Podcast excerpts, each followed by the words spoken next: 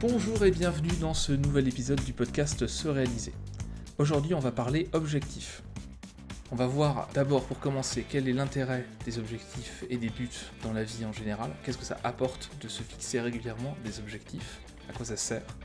Ensuite, on va regarder un petit peu ben, pourquoi certains types d'objectifs vont euh, être efficaces, productifs, vont apporter quelque chose de positif, et pourquoi d'autres objectifs, au contraire, vont plutôt être contre-productifs et ne pas vous apporter grand-chose au niveau émotionnel, au niveau cognitif, au niveau des accomplissements, etc.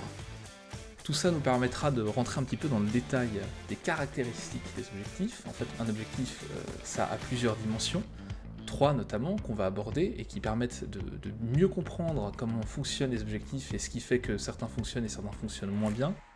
Et tout ça nous permettra à la fin de regarder comment construire des objectifs qui sont utiles, qui permettent d'être efficaces dans l'action et qui euh, vont aboutir à quelque chose au final.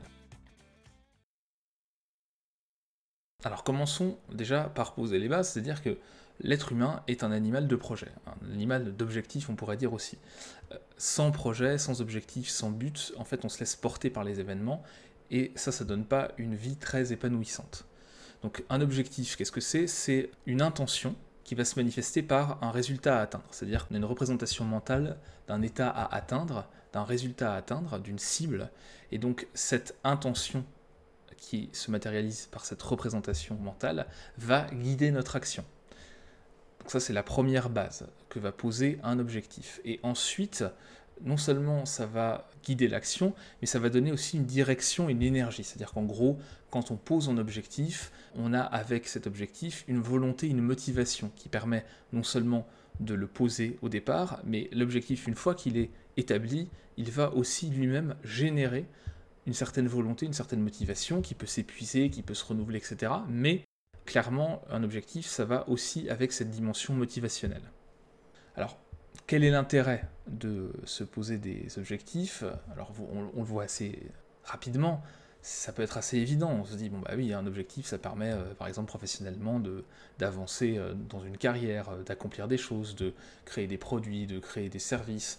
Dans la vie personnelle, ça permet d'aller vers les autres, de faire des choses, de, de, rencontrer des gens, etc. Il y a tous ces niveaux-là, toutes ces dimensions-là vont être impacté par le fait d'avoir des objectifs ou non, et par la nature même des objectifs qu'on se fixe. Alors les objectifs d'ailleurs sont pas forcément tous conscients. Hein, quand on a des objectifs dans la vie personnelle, euh, dans les loisirs ou au niveau professionnel, on n'a pas toujours une conscientisation, on se dit ah je veux exactement faire ça et je vais le faire comme ça et je me représente euh, telle ou telle action pour atteindre euh, un but que je me suis fixé. Des fois, c'est complètement inconscient, automatique, et ces objectifs inconscients vont aussi guider nos actions sans qu'on s'en rende nécessairement compte. On va voir un petit peu plus dans le détail après euh, de quoi il s'agit entre les, objectifs conscients et inconscients.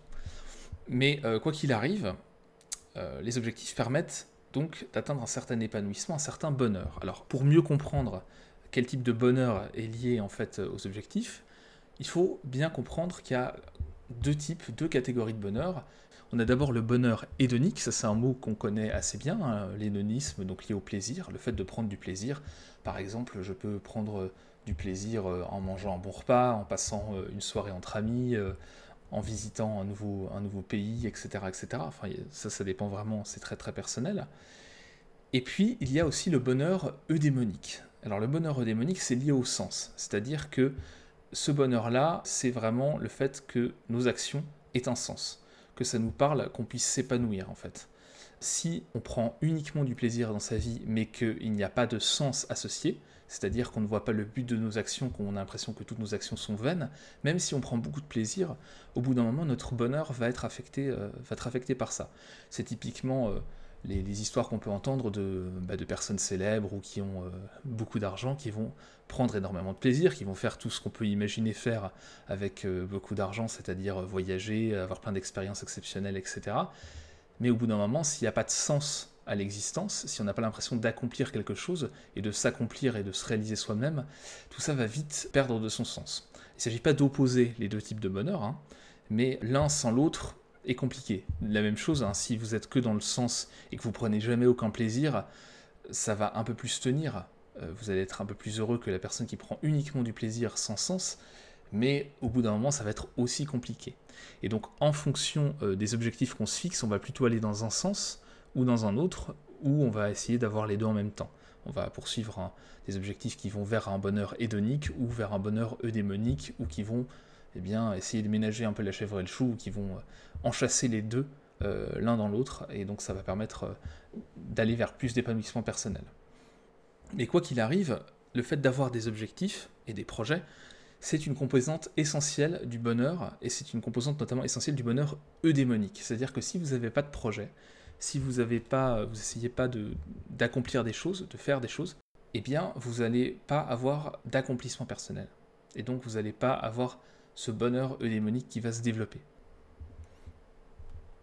Donc, quand on parle de bonheur et d'objectifs, la première chose qu'on regarde sont les buts dans la vie. Donc, c'est vraiment les buts très très larges qu'on se fixe par rapport aux choses qu'on veut faire dans sa vie euh, pour les 10, 15, 20, 30, 50, 60 prochaines années, et qui, pour nous, signifie qu'on aurait réussi ou non sa vie. Donc ça, c'est très subjectif, évidemment.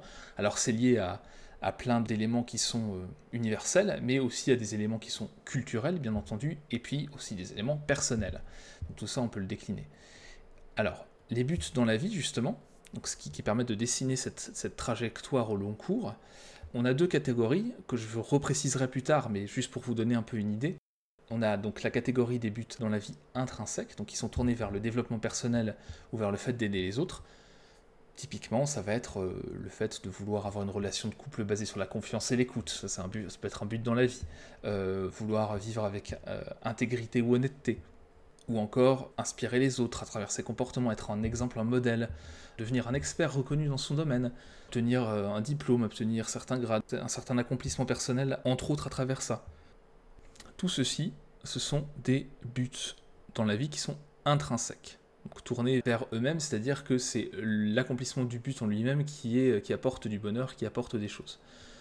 Ensuite, on a les buts extrinsèques qui sont eux plutôt tournés vers l'extérieur, vraiment dans le sens où c'est des moyens pour atteindre d'autres fins. Donc là, ça va être le statut social, l'apparence physique, la richesse, la célébrité, etc. Et donc là aussi, on est très orienté en fonction de la culture à laquelle on appartient.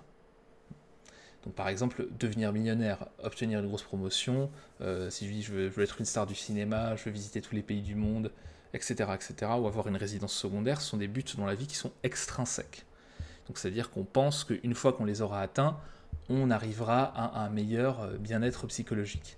Alors, ce que montre la recherche, justement, c'est que les buts dans la vie intrinsèque sont liés à un mieux-être, à un bien-être, à un épanouissement personnel, alors que les buts dans la vie extrinsèque sont en général liés à un léger mal-être. Ça ne veut pas dire que avoir des buts dans la vie extrinsèque est une mauvaise chose nécessairement, mais ça veut dire que si vous avez vos buts principaux dans la vie qui sont vraiment très extrinsèques, eh bien en fait souvent on va avoir une désillusion quand on va les atteindre, si on les atteint, et on va se rendre compte que finalement le bonheur espéré, l'épanouissement espéré, ben, il n'est pas au rendez-vous. Et donc là on, a un peu une perte de sens. Alors ce qui est intéressant avec ces buts dans la vie, c'est que euh, on a pu remarquer que le simple fait d'écrire ces buts dans la vie, c'est-à-dire si vous régulièrement en fait une fois par mois ou une fois tous les X mois, vous écrivez, donc vous couchez noir sur blanc vos buts dans la vie, eh bien, ça permet d'être plus heureux, de diminuer les émotions négatives et de renforcer le système immunitaire. Quand on a plus de bonheur et qu'on est plus dans des émotions positives, en fait, on a un système immunitaire qui fonctionne un peu mieux aussi. Donc tout ça est toujours euh, assez lié. Et donc ça, ça peut être une pratique intéressante pour commencer par rapport aux objectifs, c'est de faire régulièrement un bilan pour se dire quels sont vos buts dans la vie. Mais c'est vraiment des objectifs à très long terme, euh, ce que vous voudriez euh, faire si demain vous deviez mourir eh bien, euh, vous seriez content, vous seriez satisfait de votre passage sur Terre si vous aviez accompli ces objectifs-là. Et donc le fait, ne serait-ce que de réfléchir, de mettre sur le papier ces objectifs, non seulement ça implique beaucoup plus, ça veut dire que vous allez être plus engagé dans ces objectifs-là, vous allez peut-être mettre plus en place d'actions pour les atteindre, mais en plus ça va vous procurer déjà une source d'épanouissement parce que vous allez euh, vous projeter dans ces situations-là et ça va donner aussi un coup de boost à la motivation pour se focaliser sur ces objectifs qui sont finalement l'essentiel, puisque tous les autres objectifs que vous pouvez avoir sont en général tournés et, sont des moyens d'aller vers ces objectifs. Et s'il y en a qui sont vraiment accessoires ou qui vont dans d'autres sens, en faisant ce travail de réflexion et d'écriture, vous allez recentrer vos actions sur des objectifs qui sont vraiment importants pour vous. Alors si je devais même parler des objectifs d'une manière plus générale, que ce soit des objectifs dans la vie ou des objectifs à plus, court terme, euh, le fait d'atteindre des objectifs, tout le monde a déjà atteint des objectifs quoi qu'il arrive, et donc ce qui est très clair, c'est que ça permet d'avoir euh, des retombées positives assez intéressantes. En fonction du type d'objectif, ça peut varier, mais quoi qu'il arrive, d'une manière globale, on a donc les effets suivants. Un bien-être psychosocial plus grand, c'est-à-dire qu'on est mieux intégré, on est plus épanoui. On a plus d'activités pro-sociales, c'est-à-dire qu'on est plus intégré, on va plus vers les autres quand on a atteint pas mal d'objectifs. À chaque fois qu'on atteint des objectifs aussi, ça augmente l'estime de soi, ça améliore l'autorégulation, puisque le fait d'atteindre des objectifs nécessite de s'autoréguler, et donc ce travail-là va payer à moyen long terme. Ça va augmenter aussi le bien-être d'une manière personnelle. On a un meilleur vieillissement quand on atteint des objectifs régulièrement, c'est-à-dire qu'on a le déclin cognitif euh, est beaucoup plus faible quand on cherche à atteindre et qu'on atteint des objectifs régulièrement. Et puis, ça permet d'être épanoui à tous les âges de la vie. Donc, si vous êtes un enfant, un adolescent, un jeune adulte, euh, quelqu'un qui a 40 ans, 50, 60, 70, 80 ans, peu importe, se fixer des objectifs et les atteindre, c'est toujours quelque chose qui va apporter énormément de positif. Alors, je parlais tout à l'heure des objectifs conscients et des objectifs inconscients.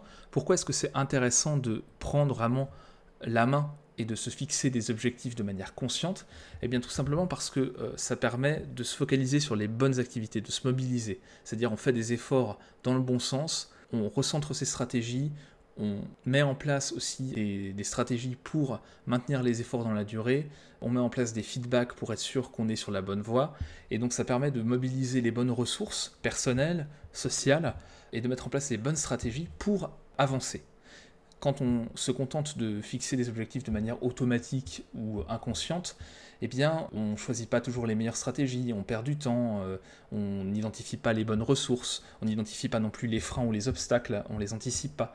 Et donc, le fait de se fixer des objectifs permet justement d'être plus proactif et de prendre la main sur tout ça. Alors, je l'ai dit un petit peu euh, à l'instant, certains objectifs sont plus efficaces que d'autres. Hein. On l'a vu avec les objectifs, notamment les buts dans la vie extrinsèque versus intrinsèque, là on voit déjà qu'il y a une petite différence et, qui montre que les objectifs dans la vie intrinsèque sont plus efficaces que les objectifs extrinsèques. Bon, ça c'est une première chose.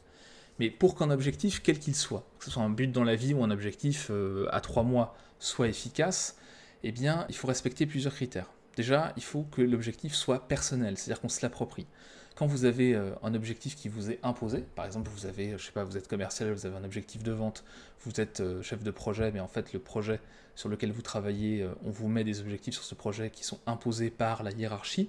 Si vous vous appropriez pas en fait ce, cet objectif, ce projet, eh bien vous allez avoir du mal à vous mobiliser et on peut avoir un sentiment de dépersonnalisation qui va faire qu'on va pas être très efficace et que ça va pas être très agréable pour cet objectif. Donc ce qui est important pour qu'un objectif soit efficace et épanouissant, c'est qu'il soit personnel. C'est-à-dire que même si l'objectif vient de l'extérieur, qu'il vous est entre guillemets imposé, il faut se le réapproprier. Il faut faire en sorte que l'objectif devienne sien pour qu'on puisse vraiment pleinement se mobiliser. Ensuite, euh, il faut aussi qu'il soit cohérent par rapport à vos objectifs, à vos buts dans la vie. C'est-à-dire que ça soit intégré et que ça soit cohérent par rapport à vos valeurs. Si c'est pas euh, cohérent, aligné avec vos valeurs, cet objectif-là, il va être compliqué à poursuivre. Ça va vous demander un effort énorme et puis vous allez vous sentir euh, un petit peu mal à l'aise d'aller vers cet objectif-là. Donc ça c'est aussi une manière de se le réapproprier. Troisième point, il faut qu'on puisse mesurer les progrès. Un objectif sans euh, étape intermédiaire, sans feedback, sans manière de mesurer ses progrès, ça fonctionne pas très bien parce qu'en fait vous avez un cap qui peut être très lointain, qui peut être plus ou moins précis, mais si tout au long de la route vous n'avez aucun moyen de savoir si vous êtes sur la bonne route ou si vous vous éloignez du, de l'objectif, du cap que vous êtes fixé au départ, vous pouvez dériver très très loin. Surtout quand vous êtes sur un objectif à 2, 3, 4, 5 ans. Donc c'est très important d'avoir des étapes intermédiaires et d'avoir des manières de vérifier que vous êtes toujours sur la bonne voie. Pour qu'un objectif soit efficace, il faut pouvoir mesurer le progrès vers cet objectif. Et en plus, le sentiment d'atteindre des étapes intermédiaires est très agréable et permet de soutenir la motivation de procurer déjà de l'épanouissement et du bien-être. Donc en plus, euh, il y a des bénéfices secondaires qui sont très intéressants. Alors pour mieux comprendre quels types d'objectifs sont les plus efficaces, il faut comprendre ce qui distingue les objectifs. Comment est-ce qu'on peut définir un objectif sur euh, une échelle un petit peu euh, scientifique, on va dire, avec des critères? Donc en gros, on a trois critères, on a trois dimensions dans les objectifs. On a le niveau des objectifs, la valence des objectifs et l'orientation des objectifs. Première dimension, donc, le niveau des objectifs. J'en ai déjà parlé un petit peu tout à l'heure avec les buts dans la vie. En fait, le niveau peut être plus ou moins élevé dans un objectif. Donc c'est à chaque fois, chaque dimension dont je vais parler, il faut voir ça comme un continuum, avec toutes les valeurs intermédiaires qui peuvent exister, évidemment. Donc si on reprend la dimension du niveau des objectifs, on a d'un côté donc le plus haut niveau, ça va être les buts dans la vie, qu'on appelle aussi buts personnels. Par exemple, fonder une famille, euh, je sais pas, créer sa boîte, être heureux dans la vie, etc. Donc ce dont je parlais en, début de podcast.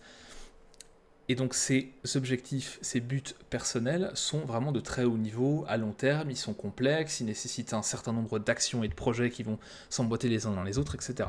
Donc les buts personnels, c'est vraiment le, le, top de ce qu'on peut avoir en termes de complexité et de long terme.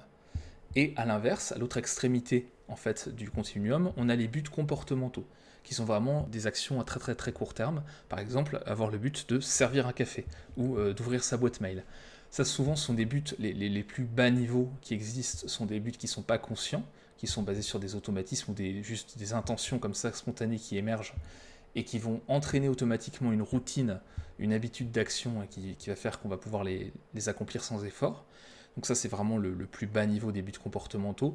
Mais évidemment entre les buts dans la vie et les buts comportementaux, eh bien on a des, objectifs qui peuvent être euh, des objectifs à deux mois, euh, un projet professionnel, euh, le fait d'organiser ses vacances, etc. Ce sont des buts qui ne sont pas forcément des buts dans la vie, qui dans l'idéal doivent servir les buts personnels de très très haut niveau, mais qui vont pas non plus être du niveau d'un but comportemental comme se servir un café. Donc vous voyez, on a toutes les possibilités entre les deux extrêmes, entre les buts personnels de très haut niveau et les buts comportementaux de bas niveau. Alors les buts personnels, j'en ai parlé en début de podcast, euh, ils peuvent être intrinsèques, c'est-à-dire centrés sur soi, ou extrinsèques, centrés sur, on va dire, l'environnement, et surtout être des buts qui vont être des moyens pour atteindre d'autres buts. Ce qu'il faut bien comprendre, c'est que les buts extrinsèques sont des buts compensatoires. Ce sont uniquement des moyens de renforcer le sentiment de sa propre valeur grâce à la reconnaissance extérieure. L'hypothèse qu'on fait en fait euh, inconsciemment quand on poursuit euh, des buts extrinsèques, c'est l'hypothèse que une fois qu'on aura atteint ces objectifs-là, eh bien, on pourra accéder au bonheur. Souvent, c'est pas le cas, comme je le disais tout à l'heure, et donc euh, ça va souvent être déceptif et on va plus être dans un mal-être léger après avoir accompli ses objectifs si ils sont construits de cette manière-là que euh, si on avait poursuivi des objectifs plutôt intrinsèques, c'est-à-dire qui sont intéressants en eux-mêmes parce qu'ils nous apportent des choses personnellement. Donc voilà, si vous voulez, euh, pour ce premier, cette première dimension qui est le niveau des objectifs, on a vraiment donc d'un côté le comportemental, de l'autre côté les buts personnels, et il ne faut pas les opposer. Les deux sont nécessaires, évidemment, les deux sont complémentaires, et donc les, deux peuvent être très intéressants et sont euh, forcément intéressants. Quand vous montez un projet, vous allez avoir des buts qui vont être plutôt du côté comportemental, et puis votre objectif va peut-être s'inscrire dans la droite lignée de buts personnels, donc de buts dans la vie plus large. Deuxième dimension, c'est la valence des objectifs. Alors la valence, on utilise ce terme en psychologie pour parler de positif et de négatif. Par exemple, la valence des émotions, c'est ça, c'est les émotions positives d'un côté et négatives de l'autre. Donc pour les buts, qu'est-ce que ça veut dire? C'est qu'on a d'un côté des buts d'approche, c'est des buts où on va entre guillemets aller vers quelque chose, et puis de l'autre côté, on a des buts d'évitement. C'est absolument éviter une situation. Donc le positif, c'est les buts d'approche, et le négatif, c'est les buts d'évitement. Tout simplement, euh, quand on formule un objectif positif, c'est euh, je veux réussir le projet X en trois mois, par exemple. Et ce projet X, c'est euh, faire ça et ça. Par exemple, je veux courir au marathon de Paris dans quelques mois. Bon. Un but négatif, ça va être surtout, je ne veux pas perdre mon job. Donc là, on est sur un objectif négatif. Hein. On veut éviter une situation qui serait catastrophique pour nous. Et là, euh, évidemment, en fonction de la valence de l'objectif, les comportements et les stratégies vont être très différentes. Si on cherche à ne pas perdre son job, eh bien, on va éviter les risques, on va centraliser les infos, on va se rendre indispensable. C'est pas tout à fait la même chose que si on essaye d'avoir une promotion, un objectif positif, où là on va peut-être prendre des initiatives, être force de proposition, essayer d'être mieux intégré euh, dans son groupe de collaborateurs, etc. Donc c'est pas les mêmes stratégies. Ce qu'il faut bien avoir en tête quand on parle de valence d'objectifs, c'est que effectivement, là pour le coup, il y a un vainqueur très clair, c'est euh, que les buts positifs sont beaucoup plus constructifs, sont plus source de bien-être que les buts négatifs. Et en plus de ça, un objectif en fait négatif va pas vous permettre de mettre en place des stratégies très constructives, très utiles. Donc euh, non seulement ça va pas être très intéressant émotionnellement et au niveau du bonheur, mais en plus ça va pas être très intéressant d'un point de vue de l'efficacité. Si certains parmi vous font de la moto, vous le savez très bien, quand on veut éviter un obstacle, ou surtout pas aller euh, dans le mur ou dans l'arbre, il faut pas le regarder. Il faut regarder là où on veut aller. Donc c'est exactement la même chose avec les objectifs. Si vous focalisez toute votre attention sur là où vous ne voulez pas aller, ce que vous ne voulez pas atteindre, vous risquez d'être un peu happé en fait cognitivement par ça. Et ça va être le centre de votre attention et donc tout va tourner autour de ça. Et au bout d'un moment, ça risque peut-être même de vous emmener vers cet objectif-là.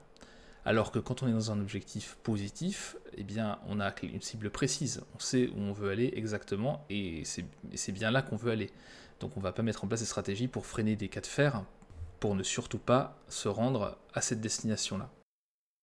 Donc on vient de voir deux dimensions. La première, c'était le niveau des objectifs. La deuxième, c'était la valence des objectifs. Et troisième dimension caractéristique des objectifs, c'est l'orientation. Donc soit on s'oriente vers des buts de maîtrise, soit vers des buts de performance.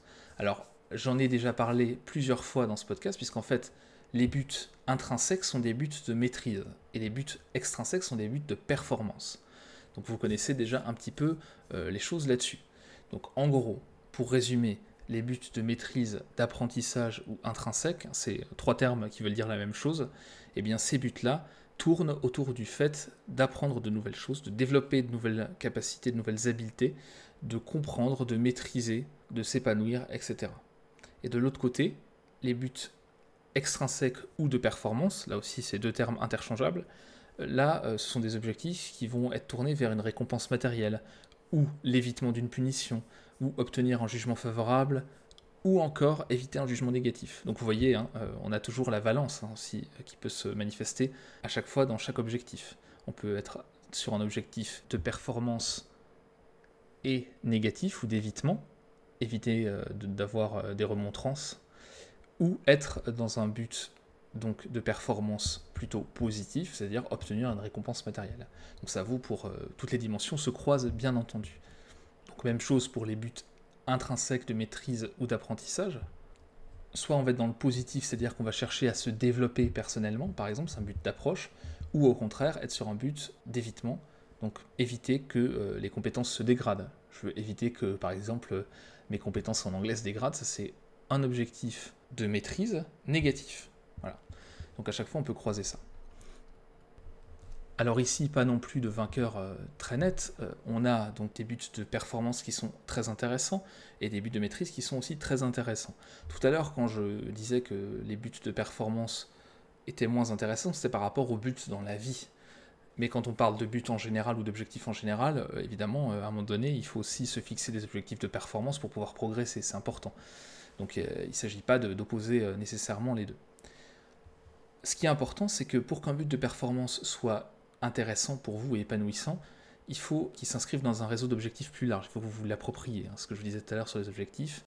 Euh, si vous ne vous appropriez pas un but de performance, qu'on vous impose d'atteindre une certaine performance, ça va être moins bien vécu que si vous-même vous vous fixez comme objectif d'atteindre une certaine performance parce que ça vous permettra d'avancer vers un objectif, par exemple, de maîtrise euh, ou un but dans la vie.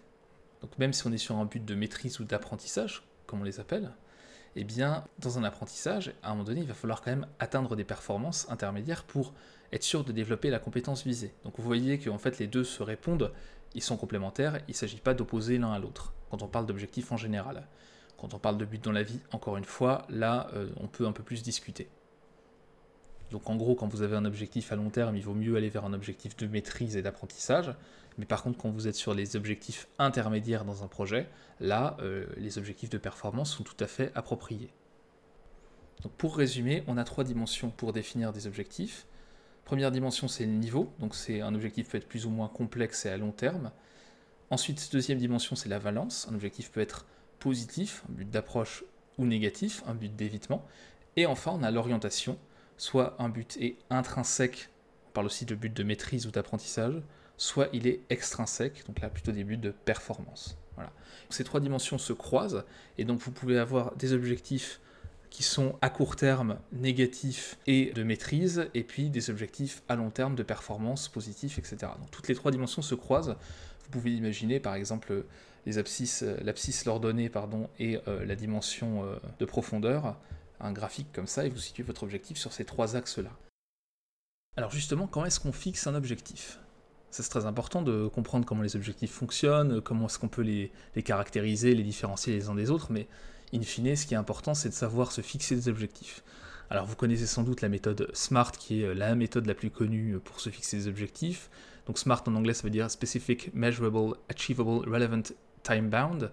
Donc en français, un objectif précis, mesurable, réaliste, pertinent et inscrit dans le temps. Ce modèle, il a été très euh, populaire, il l'est toujours d'ailleurs parce qu'il est assez efficace et assez simple à retenir. Et surtout, il est basé sur la, recherche de Locke et Latham, qui sont euh, deux euh, chercheurs qui, dans, à la fin des années 60, ont vraiment posé les bases de la, science, des objectifs. Donc c'est pour ça que ça continue à être très utilisé, et c'est pas un mauvais modèle en soi, au contraire, il est plutôt efficace. Après, quand on parle d'objectifs en équipe, quand on parle de, domaines différents, dans le domaine personnel, domaine professionnel, on peut faire des ajustements, on peut rentrer un peu plus dans le détail, et c'est aussi pour ça qu'il existe plusieurs variantes du modèle SMART, où en fait les, les différentes lettres ne veulent pas tout à fait dire la même chose. Donc voilà, je ne vais pas revenir sur ce modèle en détail. Euh, il y a aussi d'autres modèles de fixation d'objectifs qui existent. Si ça vous intéresse, il y a un article de Se réaliser qui euh, présente quatre modèles différents de fixation d'objectifs. Je vous mets le lien dans les notes de l'épisode. Que vous écoutiez euh, l'épisode sur directement le blog ou ailleurs sur iTunes ou sur YouTube, vous trouverez ça dans la description de l'épisode. Donc voilà, si ça vous intéresse. Moi, ce que je vais vous présenter ici, c'est un petit peu une synthèse de tout ça, et donc je vais vous parler des éléments les plus importants à prendre en compte quand vous vous fixez un objectif quel que soit le domaine. Pour vous donner un aperçu rapide, un objectif, il doit être difficile, parce qu'en fait, plus un objectif est difficile, plus les performances vont être élevées. Il faut qu'il soit formulé de manière positive, que ce soit le fait d'atteindre quelque chose, de maintenir un état ou d'approfondir un premier objectif. Euh, il doit être précis, il faut être très précis quand on fixe un objectif. Il doit avoir du sens pour vous, j'en ai parlé tout au long de l'épisode, et on doit pouvoir mesurer le progrès avec des feedbacks, donc des retours réguliers sur notre action pour détailler un petit peu plus les choses, on a cinq grands critères qu'on va devoir respecter si on veut atteindre des objectifs, si on veut que nos objectifs soient efficaces. Premier critère, un objectif formulé positivement. J'en ai déjà parlé pas mal, mais exemple, si vous dites je veux partir en vacances en Corée du Sud euh, l'année prochaine, c'est un objectif positif. Si vous dites je ne veux pas partir en vacances en Corée du Sud, et c'est négatif, et vous ne savez pas du tout, ça vous laisse tellement d'options qu'en fait ça ne va pas beaucoup vous avancer. Donc c'est très important d'être positif dans la formulation. Deuxième critère, votre objectif doit être précis, il doit être situé dans le temps, avec une date butoir. Vous vous faites une promesse en fait quand vous fixez un objectif. Évidemment, il y a des aléas, il y a des, obstacles qui n'étaient pas anticipés, euh, il y a plein de choses qui peuvent se passer hein, dans, la vie, donc la date elle peut bouger, mais le simple fait de poser une date à la base, eh bien, ça va vous mobiliser beaucoup plus que si euh, vous n'avez pas de date très fixe et que à chaque fois ça bouge, c'est repoussé, repoussé. Donc euh, vraiment être précis dans le temps, ça c'est très très important. Et puis aussi, il faut qu'il soit précis dans sa formulation. Entre euh, je veux devenir meilleur en sport, par exemple, ou je veux devenir meilleur dans une langue étrangère, et dire que vous voulez atteindre tel niveau dans telle langue à telle échéance, c'est pas tout à fait la même chose. Donc soyez très spécifique, très précis. Il vaut mieux avoir un objectif peut-être plus modeste, mais très précis, plutôt que l'objectif de vouloir, entre guillemets, faire de son mieux, qui vous donne pas vraiment beaucoup de précision sur la direction que vous allez emprunter. Troisième critère à respecter, le côté réaliste. Ok, pour qu'un objectif soit utile et qu'il puisse apporter des résultats, il faut qu'il soit ambitieux. Donc ça c'est très important. Il faut que vous sortiez de votre zone de confort pour que ça soit euh, intéressant.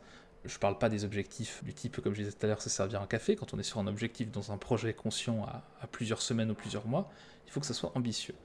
Sinon, euh, vous allez être sur des routines, ça ne va pas vous apporter grand-chose. Mais par contre, ambitieux ne veut pas dire euh, complètement irréaliste. Il faut qu'il soit atteignable. Parce que si vous vous fixez un objectif qui est complètement hors de votre portée, si par exemple moi je disais je veux être champion du monde de 100 mètres et que je commence l'athlétisme à mon âge, évidemment c'est pas un objectif réaliste. Donc il faut combiner l'ambitieux, le fait de sortir de sa zone de confort, et le côté réaliste, atteignable, qui va permettre d'être sur une trajectoire qui est quand même vraiment réaliste, qu'on peut atteindre de manière raisonnable si on se donne les moyens d'y arriver. Donc euh, ça c'est très important. Et dans le côté réaliste, il y a aussi le fait que ça dépende de vous. Si dans votre projet ou dans votre objectif, vous vous dites je veux être pris à tel concours par exemple, mais qu'il euh, y a des critères que vous maîtrisez pas du tout et qu'en fait finalement quand vous faites le ratio, même avec les meilleurs efforts et la meilleure volonté du monde, vous allez vous retrouver dans une situation où la majeure partie de l'objectif vous échappe, c'est-à-dire que 50% de la décision pour atteindre l'objectif, elle ne relève pas de vos efforts et de votre travail, mais d'une décision extérieure sur laquelle vous n'avez pas d'influence, il vaut mieux le mettre de côté. Un objectif réaliste, c'est aussi un objectif sur lequel vous avez quand même la majeure partie du contrôle. C'est-à-dire que ça dépend de vous, de vos efforts et de votre volonté. Quatrième critère important à respecter, il faut qu'il y ait des mesures et il faut qu'on précise les résultats à atteindre. Donc quand vous vous fixez un objectif, surtout s'il est un petit peu loin dans le temps, il faut que vous ayez des sous-objectifs, c'est-à-dire des étapes intermédiaires, et que euh, pour chaque étape, vous ayez des évaluations, c'est-à-dire comment est-ce que je sais que j'ai atteint telle étape de l'objectif? Et ces mesures sont à la fois subjectives et objectives. Donc ça peut être des choses quantitatives, vous mesurez par exemple, je ne sais pas si vous voulez perdre du poids, vous dites ben voilà j'ai perdu tant de kilos, donc ça c'est plutôt du quantitatif et de l'objectif, vous êtes en mesure de, vous peser euh, toutes les semaines par exemple pour voir si vous perdez du poids. Et puis de l'autre côté, on a l'aspect subjectif ou qualitatif, où là, vous allez dire, bah, par exemple, votre ressenti. Est-ce que votre ressenti, s'il est meilleur, si vous vous sentez plus léger, si vous avez l'impression que vous avez euh, un autre regard qui est porté sur vous, etc. Ça, ça peut être des choses intéressantes aussi à récolter. Donc quand on parle de feedback, il ne s'agit pas de faire que du feedback objectif, que du feedback quantitatif, mais aussi d'avoir euh, un feedback concentré peut-être plus sur les émotions, sur le ressenti. Les deux se complètent en fait. Et d'ailleurs, le plus simple dans les mesures, c'est de commencer par la fin. C'est-à-dire que vous avez votre objectif final, vous dites, ok, comment est-ce que je sais que j'ai atteint mon objectif? Comment est-ce que je saurais que j'ai atteint mon objectif? Eh bien, avec euh, telle mesure, les gens me diront ça, j'aurai telle situation, j'aurai euh, produit telle chose, etc. Et puis ensuite, vous procédez à reculons, à rebours, et vous partez sur les, objectifs intermédiaires en vous disant à chaque fois, bon, comment est-ce que je saurais que j'aurais atteint cet objectif intermédiaire? Et vous pouvez détailler à chaque fois comme ça. Pour vous aider, vous pouvez explorer plusieurs domaines à chaque fois pour les mesures et le feedback. On a le domaine des relations et euh, du social, les réactions des autres. On a le domaine matériel. Ça peut être aussi le domaine professionnel. Même si c'est un objectif personnel, est-ce qu'il euh, va y avoir des retombées au niveau de, votre profession, au niveau de votre activité professionnelle? C'est une question. Euh, les ressentis aussi à explorer. Et puis éventuellement le physiologique et la santé qui peut, qui peut changer. Donc on peut explorer toutes ces dimensions-là quand on veut poser des mesures, des résultats. Cinquième dimension importante à prendre en compte quand on fixe ses objectifs, c'est le côté écologie de l'objectif. Alors qu'est-ce que ça veut dire? Ça veut dire qu'on prend en compte l'environnement. Il faut éviter absolument de poser un objectif complètement hors sol. Ça va de pair un petit peu avec l'aspect réaliste, c'est-à-dire qu'il faut prendre en compte l'impact de la poursuite de cet objectif et de l'atteinte de cet objectif sur notre environnement. Et puis l'impact de l'environnement sur la poursuite de cet objectif. Vous avez donc différentes sphères de vie, professionnelle, personnelle, familiale, etc. Et donc ces différentes sphères de vie, il faut se demander quel va être l'impact de la poursuite ou de l'atteinte de cet objectif sur ces sphères de vie.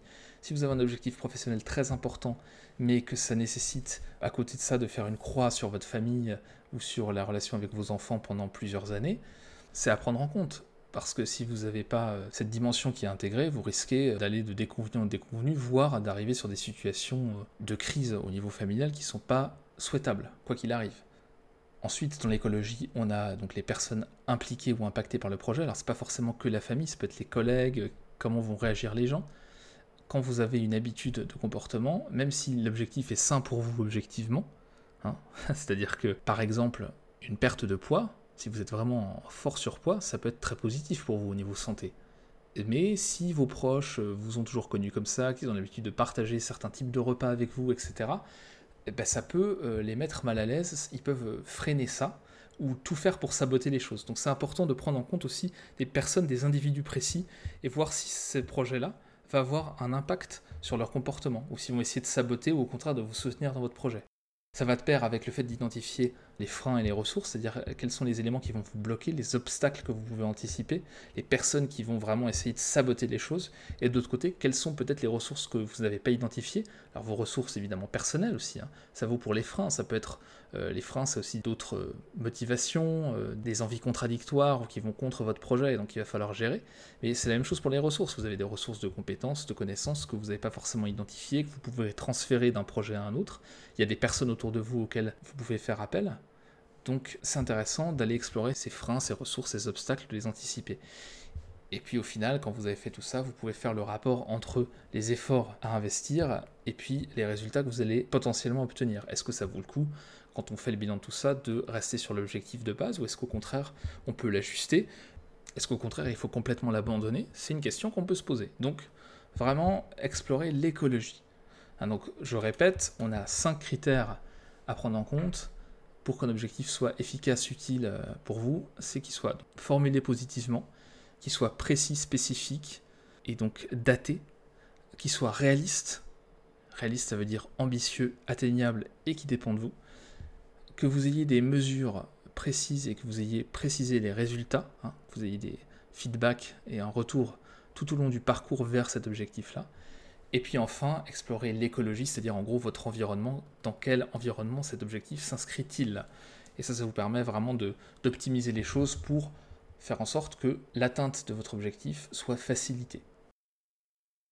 Et voilà, on arrive euh, à la fin euh, de cet épisode. Donc pour conclure, un petit peu résumer les choses, on a vu dans cet épisode vraiment que les objectifs étaient très nombreux. Donc avec les trois dimensions que j'ai évoquées, et les exemples que j'ai pu donner, euh, on voit que les objectifs, ça va de l'inconscient au conscient, ça va du, des micro-tâches aux objectifs, aux buts dans la vie. Donc c'est vraiment une variété très importante. Mais ce qui est certain, c'est que une vie sans objectif, une vie sans projet, bah, c'est pas entre guillemets une vie. Hein. Donc c'est très important d'avoir en permanence des objectifs. Il ne s'agit pas d'en poursuivre des centaines à la fois et surtout des centaines d'objectifs complexes, etc. et coûteux, mais il s'agit toujours d'être dans une dynamique d'objectifs régulièrement. Ça, c'est très important. Il est aussi important de se les approprier. Hein, vos objectifs, euh, on n'a pas que des objectifs qui dépendent de nous. C'est dans le sens où tous les objectifs qu'on poursuit, tout ce qu'on fait dans notre vie, c'est pas toujours du libre arbitre, du choix. Il y a des objectifs qui nous sont imposés. Donc forcément, si on veut que ça se passe bien, il faut pouvoir s'approprier ces objectifs qu'on nous impose ou qu'on nous invite très fortement à poursuivre.